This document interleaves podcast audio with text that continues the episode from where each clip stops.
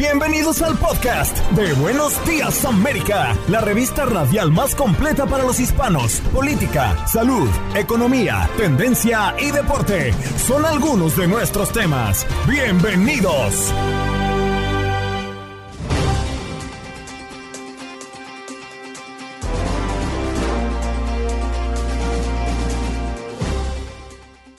Muy buenos días, América de costa a costa, ¿cómo están? Miércoles 28 de febrero. Los saluda con muchísimo gusto en estos micrófonos Janet Vázquez y le doy la bienvenida a este podcast. Buenos días, América. También saludando a todo el equipo, Jorge Acosta en los controles, Lalo Leal en los deportes y un saludo especial a Andreina Gandica. Hoy tuvimos un programa interesante, hablamos de muchos temas importantes que tiene que ver con migración. Miércoles de inmigración hablamos sobre las nuevas tarifas que deberás pagar a UCIS para trámites migratorios acelerados. Y es que la Oficina de Ciudadanía y Servicios de Inmigración dijo que se trata del primer aumento en este tipo de trámites en seis años. Pero ¿de qué se trata? ¿En qué consiste? ¿Cuáles son las nuevas tarifas? De eso vamos a estar platicando con el abogado de inmigración, Jaime Vázquez, quien además respondió dudas a nuestros oyentes sobre los temas de inmigración. Además, hablamos en temas de salud con el doctor Juan Rivera,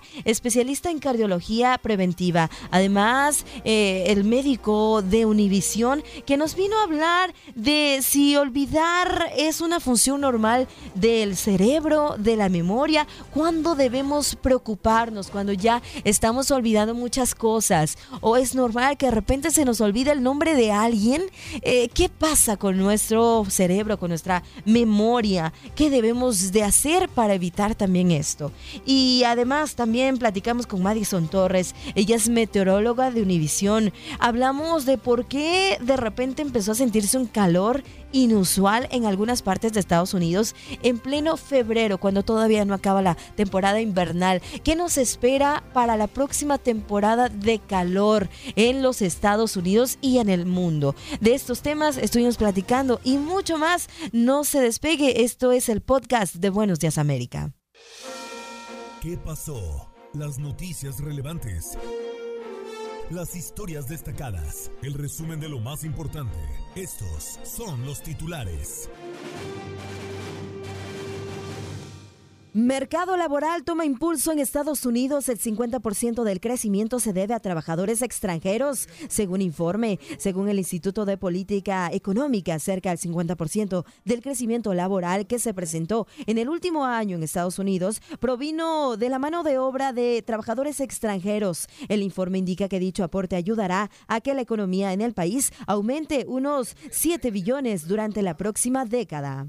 Más de 600 millones. El Mega Millions juega el octavo mayor acumulado en su historia. El afortunado puede llevarse parte del premio en efectivo o escoger un pago anual distribuido en 29 años. Atentos, porque la lotería se sorteará el próximo viernes. Repetimos, 607 millones de dólares.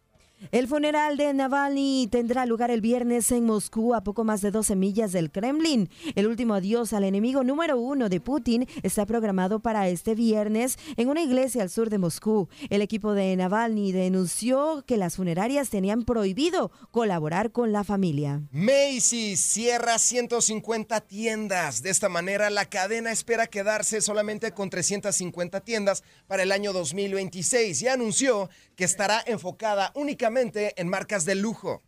En las primarias demócratas de Michigan también ganaron los no comprometidos con Biden. Aunque el presidente Joe Biden ganó cómodamente las elecciones primarias demócratas de Michigan, hay otros demócratas que se atribuyen una resonante victoria. Son los que promovieron el voto no comprometido como señal de protesta hacia el manejo que ha hecho la Casa Blanca en la guerra en Gaza.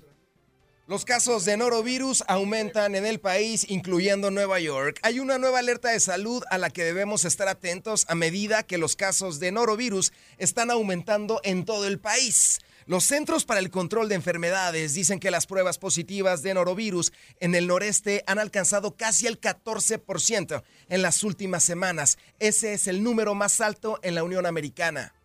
Y atención, incendios forestales fuera de control obligan a cerrar una instalación de armas nucleares en Texas. Una serie de incendios forestales sigue castigando eh, en Texas este miércoles, lo que ha provocado evacuaciones, cortes de energía eléctrica y obligó al cierre temporal de una instalación de armas nucleares, mientras fuertes vientos, el pasto seco y temperaturas inusualmente cálidas alimentaban las llamas. Resultados en la FA Cup, el Bournemouth 0, Leicester 1, Luton Town 2. Manchester City 6, Blackburn Rovers 1, Newcastle 1. Newcastle pasa en penales. Partidos para el día de hoy. Por supuesto, Liverpool contra Southampton, 3 pm hora del este. Nottingham Forest contra Manchester United, 2.45 pm hora del este.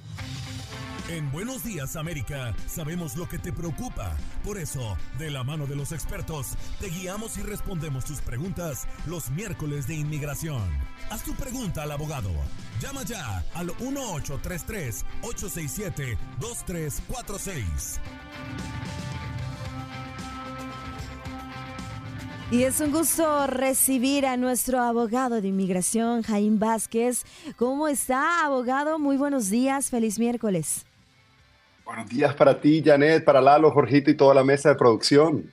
Muchas gracias. Pues arrancando con esta noticia, el Servicio de Inmigración de Estados Unidos ha puesto en vigor desde ayer martes nuevas tarifas para trámites acelerados, eh, trámites prioritarios, trámites que a veces no surgen, ¿no? Pero que pues han tenido ahí esta afectación a la tarifa. ¿De qué se trata todo esto y qué podemos hacer al respecto?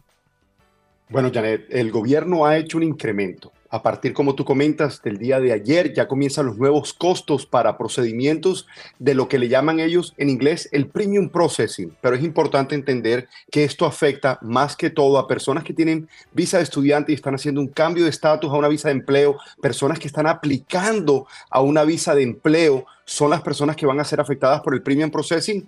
Pero Janet, ahí te va otra a partir de abril primero, la gran mayoría de procedimientos de inmigración, solicitudes de residencia, ciudadanía, peticiones familiares, van a tener un incremento también de alrededor del 15 al 20% más o menos. Wow, es eh, definitivo un impacto y uh, algo importante que hay que mencionar. Eh, ¿Cuáles son algunas de esas tarifas, abogados? Bueno, vamos a ver que, por ejemplo, la petición de residencia va a subir de 1.225 a casi 1.600, incluyendo ahora la necesidad de pagar por un permiso de trabajo que en el pasado estaba incluido en ese procedimiento de solicitar la residencia. la, por ejemplo, la petición familiar va a tener un incremento de casi 200 dólares, de 535 a más arriba de 600 dólares. Janet, un problemita grave que tenemos con todo esto es que oímos los incrementos, sabemos que la tasa familiar, toda esta inflación ha afectado la economía, que inmigración no ha subido los precios desde el 2016, pero no tenemos respuesta de cómo este incremento de, salario, de, de los costos va a ayudar a agilizar los procesos, los cuales ustedes muchísimas veces han reportado estas demoras gravísimas que han habido. Sí, y el rezago que hay, ¿no? Hay muchos de esos trámites que hace que aunque sean eh, trámites eh, pues acelerados, eh, no lo sean tanto, que se tarden incluso pues más de lo, de lo normal. Y además, abogado, a partir del primero de abril vienen nuevas tarifas también, ahí que también va, van a estar habiendo, o sea, es decir, va a haber más todavía alzas en todos estos trámites. Correcto, correcto. Y esto va a afectar a nuestra comunidad porque estamos siempre nos damos cuenta que una persona cuando va a aplicar, por ejemplo, tenemos una solicitud de residencia, esposo, esposa, hijos, ese incremento ya estamos viendo de casi eh, mil a mil quinientos dólares dependiendo el núcleo familiar y la cantidad de personas, son números que van a afectar directamente a ese presupuesto familiar. Sin duda alguna. Abogado, tenemos las líneas llenas. Quieren preguntarle y vamos a pasar a recibir estas llamadas. Rosa María, tenemos en la línea. ¿Cómo estás, Rosa María? Buenos días. ¿Qué le quieres preguntar al abogado? Muy, muy buenos días. Mm, le hablo de New Jersey.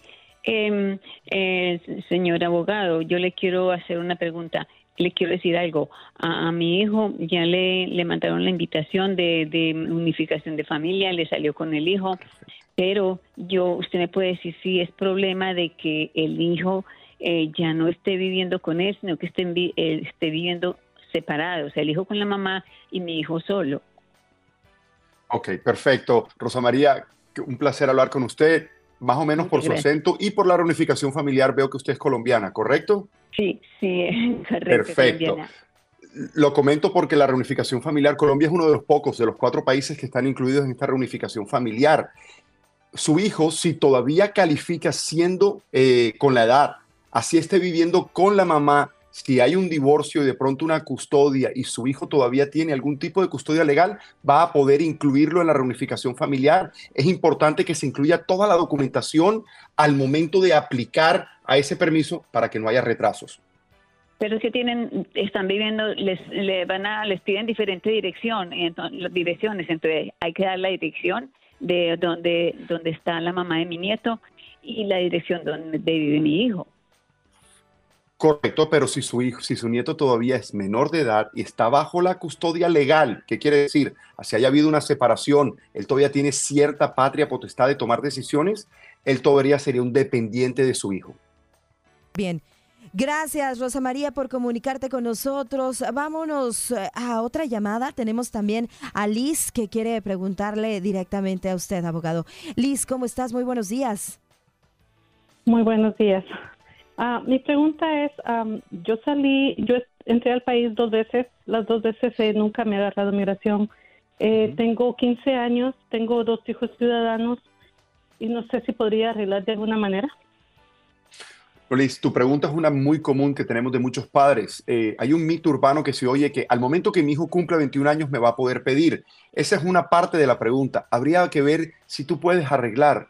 Al haber entrado sin documentos, vas a necesitar esposo o esposa, papá o mamá, residente o ciudadano, o tener un hijo en las Fuerzas Armadas para poder arreglar aquí ausente a una petición familiar que te hayan hecho o de empleo antes de abril 30 del 2001 bajo la ley 245i. Es importante que si ya tienes los 21 años te asesores, sientes con un abogado, puede haber la posibilidad y también hay que evaluar esas entradas y salidas para ver si tienes algún castigo.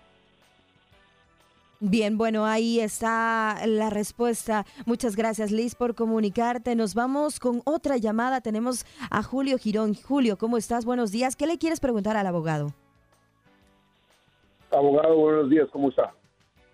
Un placer, Julio. Cuéntame. Abogado, lo que yo veo es que, por ejemplo, yo tengo varios sobrinos que se quieren venir así caminando con esas caravanas. Yo les digo que no, porque no hay garantía de que si, si los, el agente la patrulla fronteriza les dice que sí. Abogado, la pregunta del millón de dólares es, ¿hay garantía de que les van a dar residencia permanente, de que les den algún estatus a, a, esas personas que supuestamente, como mis sobrinos, que ellos por necesidad lo quieren hacer porque nadie los está persiguiendo, Luis, muy buena pregunta es una pregunta que hemos visto y que es tema de conversación el día de hoy con la política y lo que está pasando en la frontera. Es importante entender, una persona que no tiene miedo creíble a persecución o muerte no es elegible para asilo, debe tener esa evidencia y también al mismo tiempo entender que no hay ninguna garantía de un estatus legal. Al momento de presentarte en frontera tampoco tienes la garantía de que te van a dejar entrar. Cualquier persona que quiere presentarte en frontera debe seguir los pasos que el Servicio de Inmigración puso bajo la aplicación CBP One para que le hagan una cita, analicen el caso y puedan determinar la oportunidad de entrar y presentar su caso. Bien, gracias Julio por comunicarte con nosotros, abogado, y precisamente eh, de este tema la Asociación Americana de Abogados de Inmigración pues está pidiendo, está urgiendo al gobierno gestionar la migración en la frontera en lugar de, deportarlos. Eh, ¿De qué se trata esto? Bueno, Janet, hemos visto que la situación en la frontera es crítica y es muy difícil. Ha habido un problema, no hay suficiente capital para evaluar casos en frontera.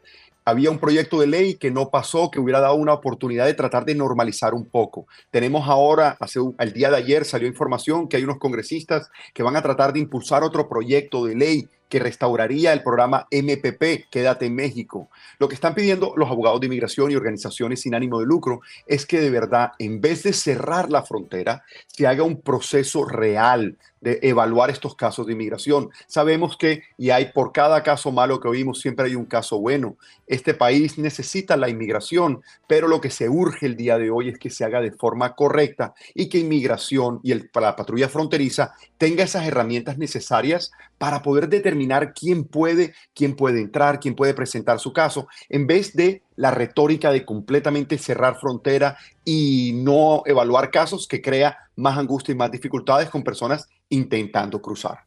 Abogado, nos quedaron muchas llamadas, pero ¿dónde podemos conseguirlo? Claro que sí, me pueden conseguir por las redes sociales Jaime Vázquez o jaimvázquezlegal.com o el teléfono es 214-833-3277.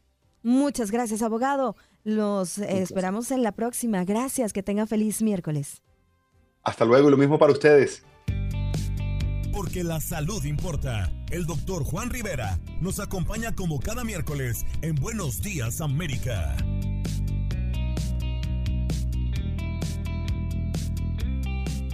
Y es momento de recibir a nuestro doctor consentido, el doctor Juan Rivera, especialista en cardiología preventiva. Además, lo podemos ver en Despierta América de la cadena Univisión y está aquí con nosotros para hablar de un tema muy interesante que tiene que ver con la memoria, doctor, porque a veces se nos olvidan algunas cosas, a veces tenemos episodios en los que, ah, ya se nos olvidó el nombre de una persona o se nos olvidó lo que hicimos ayer ayer. Pero esos episodios son normales o en qué momento ya nos debe de preocupar. Doctor, ¿cómo está? Muy buenos días, bienvenido. Hola, buenos días, ¿cómo estamos? Todo por aquí muy bien, doctor. Y fíjese, este es un tema que yo creo que eh, nos interesa a todos, eh, lo que tiene que ver con la memoria. ¿En qué momento debemos de empezar a preocuparnos? ¿Es normal que tengamos esos olvidos de vez en cuando? Yo creo que sí, que es normal que obviamente de vez en cuando a uno se le olvide el, nombre de una persona o se te olvide dónde pusiste las llaves, eh, porque muchos de nosotros eh, vivimos con 10.000 cosas a la misma vez, la atención obviamente está en, muchas, en muchos lugares al mismo tiempo y eso de vez en cuando eh, puede suceder. Hay veces que puede suceder porque simplemente la persona tiene ansiedad y, pueden olvidarse de cosas aquí y allá. Yo diría que ya cuando, por ejemplo, tus amistades o tu familia empieza a decirte, oye, estás repitiendo mucho las cosas, me preguntaste eso hace un par de horas y ahora me lo estás preguntando de nuevo. Eh, cuando vemos que esa memoria a corto plazo ya de manera repetitiva se va afectando, ahí es donde yo creo que es importante una evaluación médica. Doctor, ¿cómo está? Un gusto saludarle. Tenía un predicador que decía, la mejor forma de que no se me olviden las cosas, y él tenía poco más de 80 años, es leyendo, leyendo, leyendo la Biblia, aprendiéndome versículos. ¿Qué tan importante es esta parte de la lectura para que la gente pueda guardar bien sus memorias y no se le olviden las cosas? Hay, hay varias cosas que las personas pueden hacer para desarrollar esa y, mantener esa función, lo que se llama la, función ejecutiva del cerebro. El leer definitivamente es una de esas maneras muy efectivas para eh, desarrollar y continuar manteniendo esa función, que es lo que te ayuda con la memoria. El leer, el eh, aprender, digamos, otros lenguajes, el escuchar música, el tocar instrumentos, eh, el hacer crucigramas, el continuar haciendo tus cuentas, tu chequera después de los 80 años, por ejemplo, en el caso de este predicador, eh, todas esas cosas te fortalecen esa función ejecutiva del cerebro que es importante para eh, preservar la memoria. Doctor, ¿y qué enfermedades están relacionadas con la pérdida de memoria? Yo creo que lo más común realmente, que es la, eh, pérdida de, memoria en, términos médicos, se llama demencia. Lo más común, por ejemplo, es demencia vascular, cuando las personas tienen colesterol alto, presión alta, azúcar alta por muchos años. Eventualmente los vasos sanguíneos del cerebro también se afectan y te empiezan a dar unos microinfartos que te pueden llevar a pérdida de memoria y demencia. Por otro lado, también hay personas que pueden sufrir de Alzheimer's, eh, que es otro tipo de mecanismo eh, en términos de, cómo afecta al cerebro, pero el resultado es el mismo, ¿no? Tienes pérdida de memoria y demencia. Hay personas que les puede ocurrir porque son alcohólicos y consumen demasiado alcohol. pero esa, usualmente esas son las causas más comunes. Doctor, una pregunta. Lamentablemente, ¿qué hacer cuando ya es demasiado tarde? Cuando ya existe demencia y pérdida de memoria. ¿Qué ejercicios hacer? Bueno, yo, eh, yo les puedo decir que una vez empiecen a sentir esos síntomas, tienen que ir a donde un neurólogo. Un neurólogo para que le hagan pruebas de sangre, para que le hagan imágenes del cerebro y le puedan hacer un diagnóstico adecuado. Ya cuando eso se diagnostica, hay medicamentos. Hay medicamentos que se han estudiado y se pueden utilizar para tratar de mejorar la memoria, para tratar de mejorar la, demencia. No se cura, pero eh, hay medicamentos que le pueden ayudar a los pacientes. Yo creo que lo importante es desde muy temprano en nuestras vidas asegurarnos que hacemos todo lo posible por preservarla, ¿no? O sea, mantener un peso ideal, mantener la presión sanguínea bien, controlar eh, el azúcar en sangre, hacer ejercicio, dormir nuestras siete u ocho horas, no consumir alcohol en exceso, no usar drogas, eh, no fumar. Todas esas cosas son importantes también para la prevención.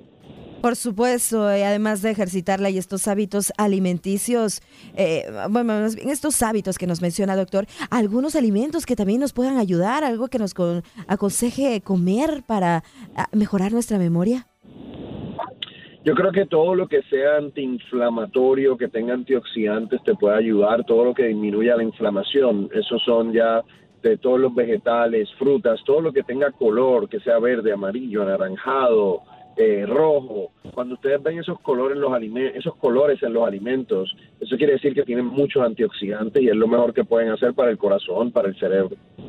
Doctor, como siempre, muchísimas gracias por estos consejos que nos da, estos tips médicos también desde su especialidad que nos eh, comparte aquí en Buenos Días América y hablando hoy de la memoria, hay que cuidarla, hay que cuidar esa memoria, ejercitarla y por supuesto con esos hábitos que ya nos ha comentado el doctor. Que pase un extraordinario eh, miércoles, doctor, ya se me estaba olvidando qué día estamos de la semana, estamos a miércoles. Doctor, muchísimas gracias.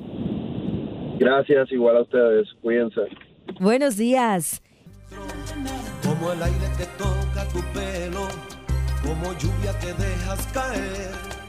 Así soy para ti en los momentos que deseo volverte a tener. Y vámonos de inmediato a recibir a nuestra próxima invitada. Nos da muchísimo gusto tener. Ella es Madison Torres. Ella es meteoróloga de Univisión y hoy nos viene a platicar un tema que tiene que ver con el calor, porque ha hecho un inusual calor en, febrero. En febrero, ¿qué es lo que nos preguntamos? Sabemos que febrero es un poco loco. En buena parte de los Estados Unidos ha hecho este calor. Madison, qué gusto tenerte. ¿Cómo estás? Buenos días. Pues muy bien, muchas gracias, un placer estar con ustedes. Muchas gracias a ti por estar con nosotros y contarnos sobre esto. A ver, eh, platícanos, ¿a qué se debe este calor en febrero? Bueno, ya estamos casi terminando el mes, pero ¿a qué se debe? ¿Es inusual, no es inusual? ¿Por, ¿por qué estamos sintiendo de repente, fue una temporada mucho frío y luego ya empezamos a sentir calor? Bueno, eh, estamos llegando prácticamente, hay que tener en cuenta que estamos llegando al final de la temporada invernal, eso es lo primero.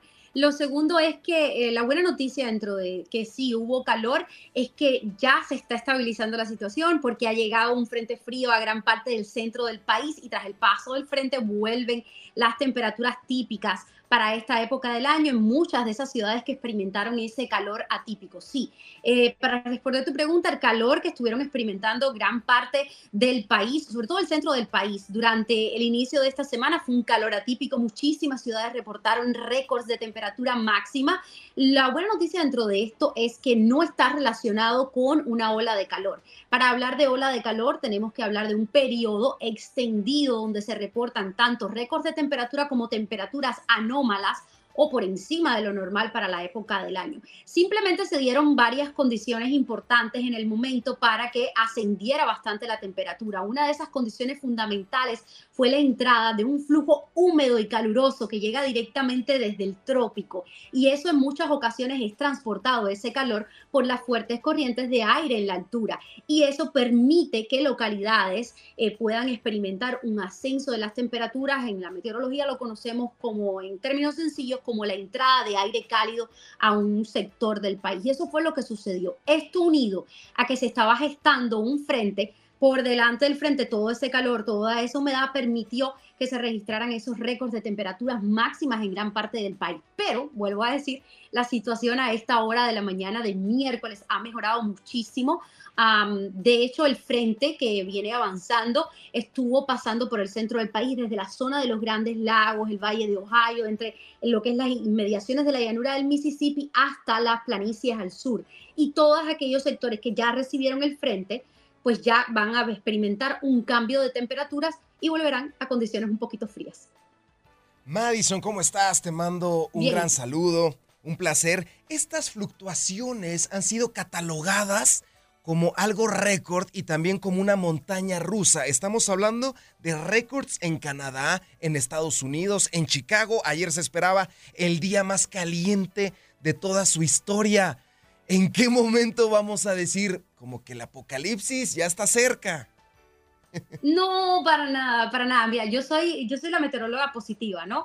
Yo nunca voy a venir a, decir, vamos a, a, entrar en miedo para nada. E, e, estas son cosas, estos son comportamientos normales de nuestra atmósfera. Pasamos tanto a veces por periodos de temperaturas extremadamente frías, congelantes, donde vemos que estamos reportando una tormenta de hielo tras otra, miles de comunidades bajo temperaturas eh, bastante frías cómo pasamos por periodos de temperaturas cálidas. Y eso lo mismo puede suceder durante el invierno, podemos tener periodos donde hay un poco más de calor y durante el verano pues tenemos periodos que no son fríos ni congelantes, pero que sí tienden a ser un poquito más frescos. Es un comportamiento normal de nuestra atmósfera tenemos que recordar primeramente que sí, eh, nuestra atmósfera no es, eh, no es algo fijo, está en en constante eh, cambio y esos cambios traen como consecuencia que el, el, tiempo, el weather, pues no sea tampoco algo, algo como que fijo, sino que también pues fluctúa junto con los cambios de nuestra atmósfera.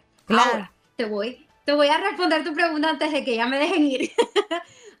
la realidad es que los periodos de calor van a continuar siendo más frecuentes en la Tierra. Y el por qué todos lo sabemos. Estamos viviendo en un planeta más cálido que hace 30, 40 años atrás. De hecho, los últimos 10 años en nuestro planeta y en nuestro país, los Estados Unidos, ha sido uno de los, o sea, los últimos 10 años han sido los, los 10 años más cálidos registrados a nivel mundial. Entonces, sí, podemos ver que eso definitivamente tiene un impacto pero en específico este momento de calor, pues bueno, pues fue un comportamiento normal.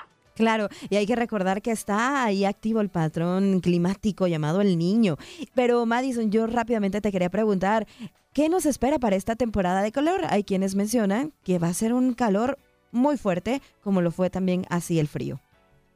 Bueno, basado en lo que ya estamos viendo en el océano, y fíjate que me, estás preguntando del calor en la Tierra, pero no, podemos olvidar que, que, el calor de la Tierra también viene del mar, ah, transportado por los mismos vientos en superficie. Basado en lo que estamos viendo en el océano, ya en esta época del año, el océano está muy cálido, con temperaturas que están entre 80 y 84 grados. Basado en eso y eh, en que, bueno, pudiéramos estar viendo la finalidad del fenómeno del niño ahora al comienzo del verano y pasar a condiciones neutrales, yo me atrevo a decir que sí, nuestra temporada de calor viene activa este año. tenemos que recordar que el calor es la causa número uno de muertes de personas en el país. Es el fenómeno meteorológico que más le causa muertes a los seres humanos. ¿Por qué?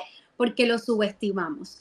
Entonces, diciendo esto, es muy posible que tengamos un verano cruel en nuestro país con alguna que otra ola de calor, la que generalmente siempre experimentamos, al menos una tenemos en una época del año durante específicamente las cálidas temperaturas. Entonces, señoras, hay que prepararse. No subestimar nunca el calor, ni con los más pequeños, ni con las mascotas, ni tampoco con las personas de la tercera edad.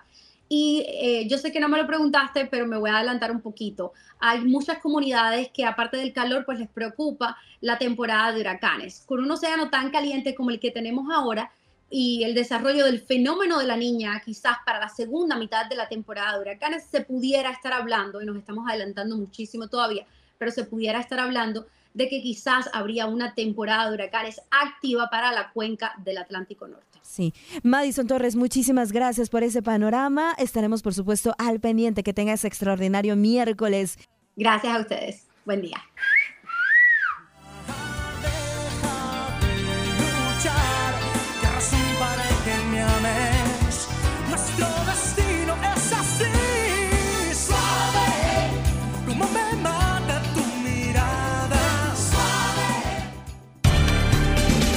Estás escuchando el podcast de Buenos Días América, la revista radial más completa para los hispanos. Escúchanos en las diferentes plataformas: Euforia, Spotify, TuneIn y iHeartRadio.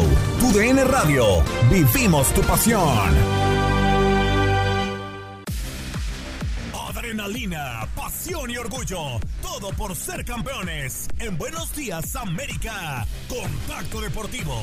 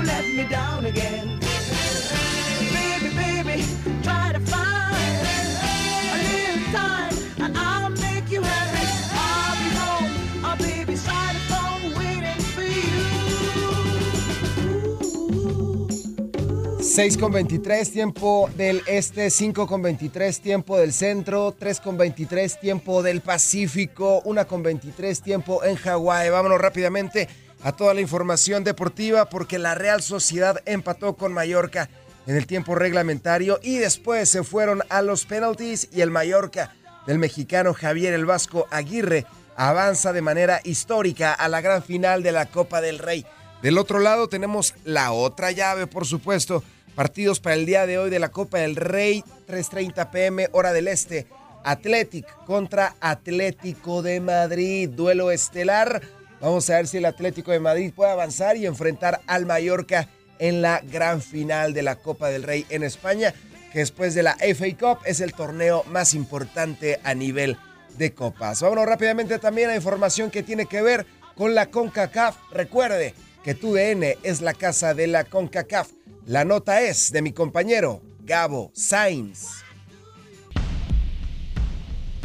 Se juegan los partidos de vuelta de la otra parte del bracket de la Copa de Campeones de CONCACAF. Este miércoles se enfrentan Cincinnati contra Cavalier. También el Nashville frente al Moca. El Cincinnati FC enfrentará al Cavalier después de iniciar con empate a cero goles con el Toronto en la MLS. Y por su parte, Cavalier no tuvo juego el fin de semana por la Liga Premier de Jamaica. En la ida, jugada en el Independence Park, el cuadro del MLS obtuvo la victoria por 2 a 0, mismo marcador que necesitará el cuadro de Jamaica en la vuelta, que se jugará en Cincinnati para por lo menos mandar el juego a tiempos extras. Nashville jugará contra el Moca de República Dominicana. Nashville llega después de empatar a cero goles con el New York Red Bulls como local. El Moca no tuvo juego previo y en la ida la ganó el cuadro de Tennessee por 3 a 0, por lo que el conjunto del Caribe tiene que por lo menos ganar por 3 a 0 para provocar tiempos extras en la eliminatoria. El juego de vuelta será en el Geodis Park de Nashville, la Copa de Campeones de la CONCACAF. Vívela por tu DN Radio, tu DN Extra y la aplicación Euforia para tu DN. Gabriel Sainz.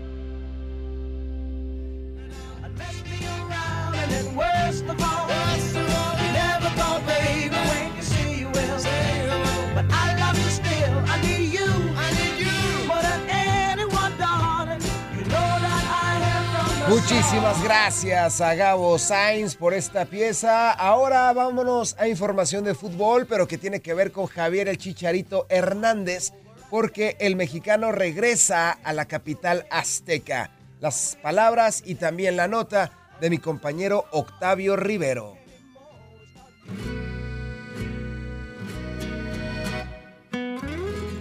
Este sábado en el Estadio Azteca, las Chivas visitarán al Cruz Azul, que regresa al Coloso de Santa Úrsula por primera vez esta temporada. Pero no es el único regreso. También lo hará Javier el Chicharito Hernández, quien no juega a nivel de clubes en el recinto dos veces mundialista desde el domingo 25 de octubre del 2009, cuando las Chivas cayeron por 1 a 0 ante las Águilas del América, con tanto tempranero de Aquivaldo Mosquera, apenas al minuto 4 del partido. El Pardo a pegar a la pelota. Viaja el balón, rebate, gol. El técnico del rebaño era Raúl Arias y Chicharito compartía delantera ni más ni menos que con Omar Bravo. Esa temporada las Chivas no lograron calificar, quedando ubicadas en el puesto 14 con solo 19 puntos. Pero Chicharito comenzó a despuntar como goleador, marcando 11 dianas para terminar como tercer máximo anotador del torneo. El Chicharo, la pelota está en el fondo. Pero bueno, aquí está Chicharito. El 8 de abril del 2010, Javier Hernández firmó con el Manchester United, mientras se coronaba campeón de goleo del Bicentenario 2010, torneo en el que las Chivas cerraron la fase regular con un empate a uno en la capital ante el Cruz Azul. Pero en ese encuentro, Chicharito no vio minutos, por lo que, en caso de jugar este sábado, volverá a disputar un partido de primera división en la Ciudad de México por primera vez desde hace 14 años, 4 meses y 5 días. Llegó con la cabeza el Chicharo y le pega con la frente a la base del poste y saluda así al estadio.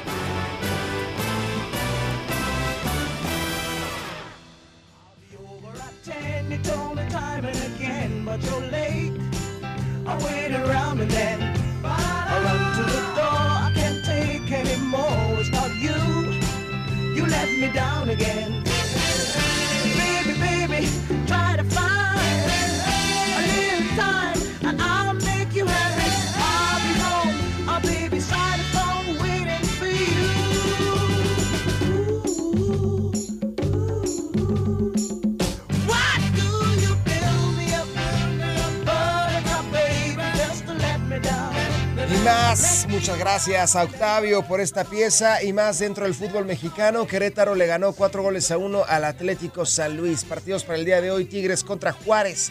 8 pm este, Tijuana contra Monterrey, 10 pm este. Somos la casa de la Liga Mexicana. Todos estos partidos a través de la señal y la sintonía de tu DN Radio.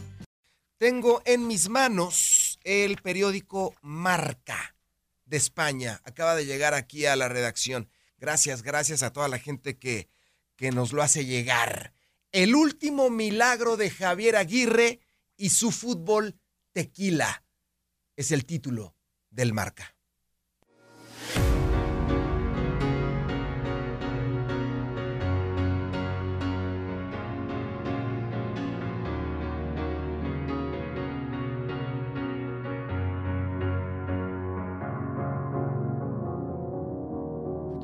Sky,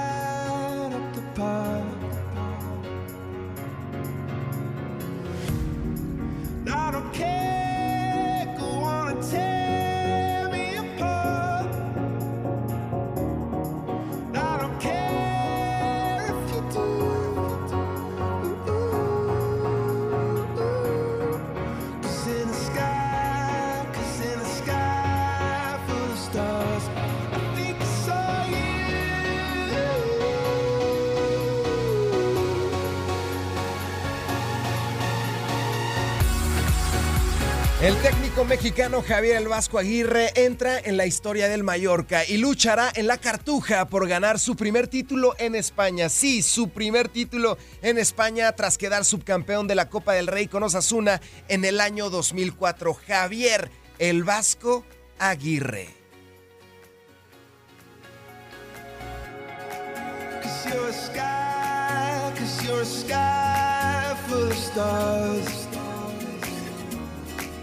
I wanna die in your arms. Oh, oh. oh. Cause you get lighter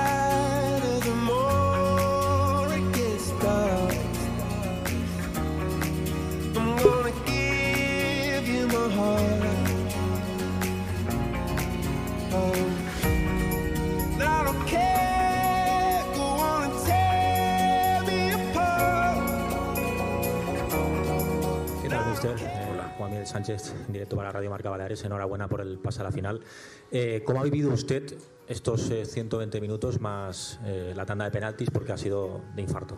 Pues, pues, ciertamente tranquilo porque no, no éramos favoritos, no, tenemos por qué ser favoritos en una competencia que, que hay 8, 10, 12 equipos que, antemano sabes que, que pueden llegar y no tú. Entonces esa, digamos, esa falta de presión nos fue ayudando a, ir creciendo en la, en, la- en la, competición y hoy llegamos, bueno, pues con esa tranquilidad de saber que si te ganan, pues es normal, porque ya te ganaron la liga, te ganaron el año pasado, te volvieron a ganar en tu casa y nos tenían sometidos en los últimos partidos.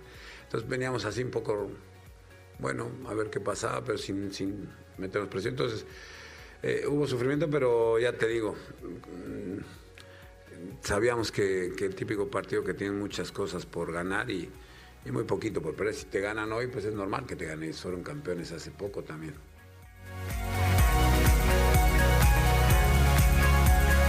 Y Manol Alguacil, técnico de la Real Sociedad, después de perder este importante encuentro, hay que recordar que este conjunto español está peleando en la Champions League. Incluso el Paris Saint Germain lo puso un pie fuera tras ganar el duelo de ida, dos goles por cero. Fuera de la liga, fuera de la Champions y por el momento y definitivamente fuera también de la Copa. Y Manol Alguacil. Con Imanol Alguacil, bueno, Ima, un palo muy gordo lo doy. Sí, bueno, no puede ser de otra manera, ¿no? Eh, todos eh, queríamos, además, eh, jugando el partido de vuelta en casa, eh, bueno, eh, ganar el partido para, para entrar a la final, bueno, eh, no ha podido ser, eh, ni allí, eh, cuando tuvimos nuestras ocasiones, ni hoy, cuando hemos conseguido el empate y, y bueno, y nos hemos volcado en busca de- del segundo, eh, lo que se trata es de acertar y ahí el Mallorca ha estado mejor que nosotros. Hemos llegado a la tanda de los penaltis y bueno, eh, ahí una vez más ellos también ha- han estado mejor que nosotros, así que bueno, dar las gracias a los jugadores, a los aficionados, porque bueno, eh, seguramente se nos podrá eh, pedir que estemos más o que juguemos mejor o que estemos más, más acertados, pero trabajo al, al equipo no le falta. Ilusión tampoco y, y, eh, el aficionado una vez más ha respondido. eh, entonces, bueno, eh, darle las gracias tanto al equipo como a los aficionados. Y bueno, y que intentaremos, que levantaremos la cabeza y que volveremos a intentar eh, eh, llegar de- eh, a, otra, a otra semifinal el próximo año, porque bueno, eh, esta ya ha pasado eh, y aunque duela y, y sea de- difícil de digerir, hay que levantar la cabeza desde mañana mismo para pensar ya en liga y, y lo que viene. ¿Crees que es lo que le falta? Con esto cierro y termino. Merino Subimendi, jugador de la Real Sociedad. Decepcionamos. Con Miquel Merino, Miquel, bueno, es un palo muy gordo, es evidente eh, qué sensaciones os deja muy malas desde luego, pero ¿cómo analizas un poco el partido de hoy? Bueno, un palo durísimo, como tú has dicho. eh, por supuesto, la gente está muy decepcionada en el vestuario. eh, la idea era otra, la ilusión era enorme en esta competición y, bueno, hoy nos vamos con un sabor amargo. Como dice el míster, eh, hoy no hemos tenido gloria, nos quedamos con el orgullo de- del trabajo que hemos hecho, de las oportunidades, de la afición como nos ha animado. Y, bueno, eh, esto no para, enseguida llegan más partidos, eh, tenemos toda eliminatoria por delante. Por supuesto, hoy va a ser durísimo ir a casa a intentar dormir, pero, pero bueno, eh, mañana ya tenemos que estar pensando en lo siguiente. No vale lamentarse de nada ni hablar de mala suerte. 3.30 pm, hora del este, en mi natal Bilbao. El Athletic estará enfrentando al Atlético de Madrid por un boleto a la final de la Copa del Rey. El ganador va a enfrentar al Mallorca de Javier El Vasco Aguirre. Yanni, un placer.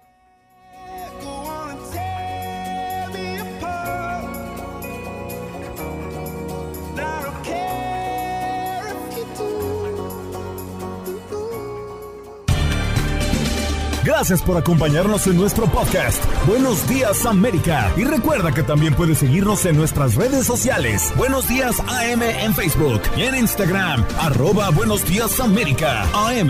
Nos escuchamos en la próxima.